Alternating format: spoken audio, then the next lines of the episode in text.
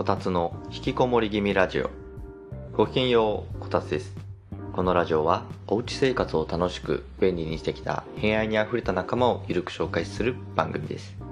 小さくまとまりたい気楽に生きたい人に向けてヒントになるようなエピソードも配信したいと思っています。そんなわけで今回は椅子関係のお話。我が家にはソファーとダイニングチェアがあります。あとは今私が座っているこの作業用のチェアもあるし、えー、妻にもメイク用とあとは妻個人のデスク用のチェアがあります。なので我が家では全部で4箇所座れる場所があるっていうそんな感じですね。と思ったら1箇所忘れてまして我が家には洗面所にも椅子を置いています。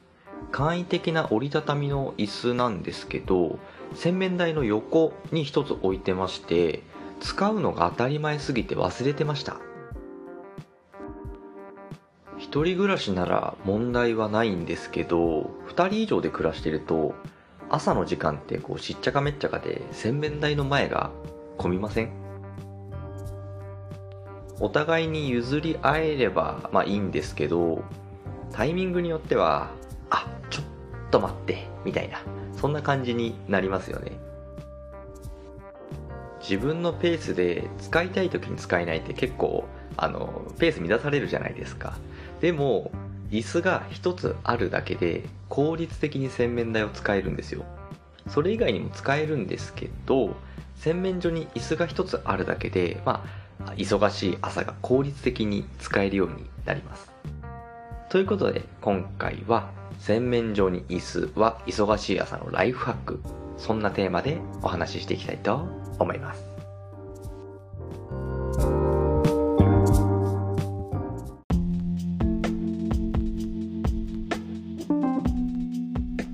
それでは洗面所の椅子についてお話ししていきたいと思います。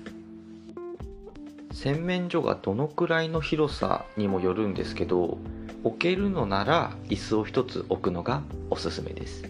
というのも段差をつけられるので小スペースで2人同時に洗面台を使えるからなんですよ。こう高低差がつけられるから鏡をいい感じに使えるんですね。洗面台でやることって結構多いじゃないですか。洗顔フェイスケア歯磨きヘアセットって感じで朝の準備に洗面台を絶対使いますよね。けどなんででしょうね。使いたい時間って大体かぶるから朝は渋滞が起きるんですよ。我が家でも朝は渋滞が起きやすくて特にその歯磨きとヘアセットの時間ってなぜかかぶりません？起きる時間ずれてるのに。なんでなんだろうな。なんか洗面台の使う時間がかぶるとこうお互い横並びになったり少し前後にずれたりして鏡を使うんですよ。でもちょっとやりづらいんですよね。やっぱりこう大人2人が洗面台のこう鏡の幅に収まるように並ぶのってスペース的にきついんですよ。特に動きの大きいヘアセットなんかはね。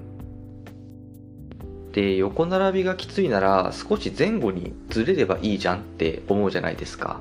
でもそれだと後ろになった方は鏡から遠くなるのでヘアセットしづらくないですか？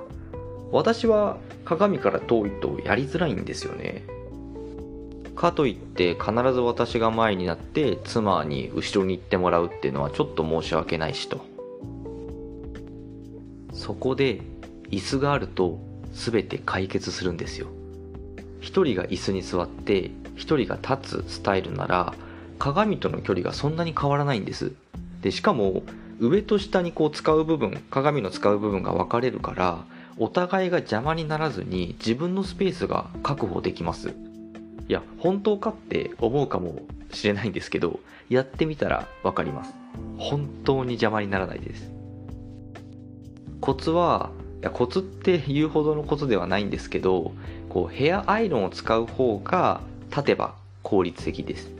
我が家では私がよく座って妻が立つっていうことが多いかな。あの妻がコテを使うので頭の上とか後ろとか結構立体的に動くんですよね。でも私はストレートのこのアイロンを少し使うのとヘアワックスだけだからそこまで動かないんです。妻の固定が終わっているなら妻が座って私が立つっていうこともあります。座ってる人のすぐ後ろでこういろいろやる感じなのでそこまで鏡から離れないんですよ。なので感覚的には一人で座ってる時とそんなに変わらないかなって思います。本当に洗面台の前に椅子を置くのマジでおすすめです。あと他にもおすすめしたいポイントがあって座って朝の準備するとめちゃくちゃ楽です。いや当たり前なんですけど普通に楽だから便利グッズとして置いた方がいいです。もちろん夜のお風呂上がりにも便利です。え妻なんかはお風呂上がりにいろいろスキンケアとかしてるんですけど全部座ってやってます。ボディクリーム化粧水乳液あとパックえヘアケアドライヤーとかそういったもん全てですね。すごい楽って言ってたんで本当に楽なんだと思います私もドライヤーは座ってやってますしねお風呂上がりっていろいろやること多いじゃないですか。まあ、全て立ってやるのって普通にしんどいです。あ、それに靴下も座って履けます。あの、寒くなってくると私家でも暖かい靴下履いてるんですね。で、その靴下を椅子に座って履いてます。あの洗面台と脱衣所って一緒になってることが多いじゃないですか。今住んでるマンションはそんな感じなんですね。あの洗面台と、まあ、脱衣所が一緒になってて洗濯機もそこに置いてあるみたいな。まあ一般的な間取りだと思います。大体そうですよね。立ったまま履いてもいいんですけど万が一万が一バランス崩して怪我したら嫌じゃないですか。いや転んだことはないんですよないけどいつ転ぶか分かんないですよね だから私、靴下はなるべく座って履くようにしています。やっぱりそうですね、安全面からも洗面台のところに椅子は必須ですね。他にもまだあって、休憩するためにも椅子は必要ですね。休憩って何って 思うかもしれないんですけど、私は洗面台のところで軽く休憩するんですよ。温冷交代浴って知ってますか？あの熱いお湯と冷たい水を交互に浴びる入浴法のことなんですけど自律神経を整えたり疲労回復になったりで結構体調にいいですよね。私はサウナが好きでよく行くんですけど行けない時サウナに行けない時には家で温冷交代浴っていうのをしています。こら辺はちゃんと話したいので別で収録しようかな。あの温冷交代浴を簡単に説明するとあの熱いお湯に入って、えー、水をかけて休憩するっていう流れを23セットぐらい繰り返す入浴法なんですね。でこの休憩の時に椅子に座っています。本当はベランダとかに出て外気浴をしたいんですがマンションのこのベランダの前には別のマンションがあるのでさすがに躊躇しています。コンプライアンス的にね。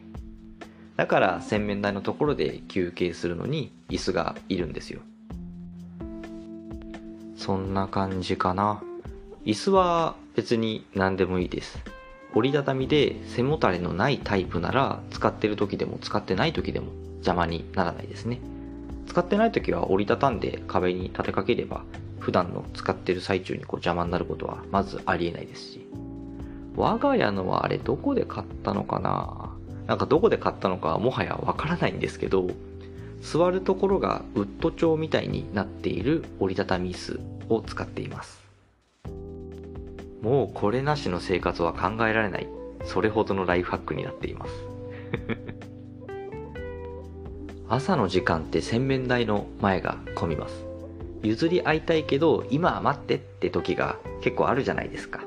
そんな時、ちょっとした小競り合いになることもあるはずです。そんな朝の小さな争いも、洗面所に椅子を一つ置くだけで万事解決です。座りながら色々できますし、安全に靴下を履けますし休憩もできますし 休憩は私くらいかでも一つあるともう椅子のない生活は考えられないほど便利なのでぜひぜひ取り入れてほしいです。あなたの洗面所ライフに幸あれ。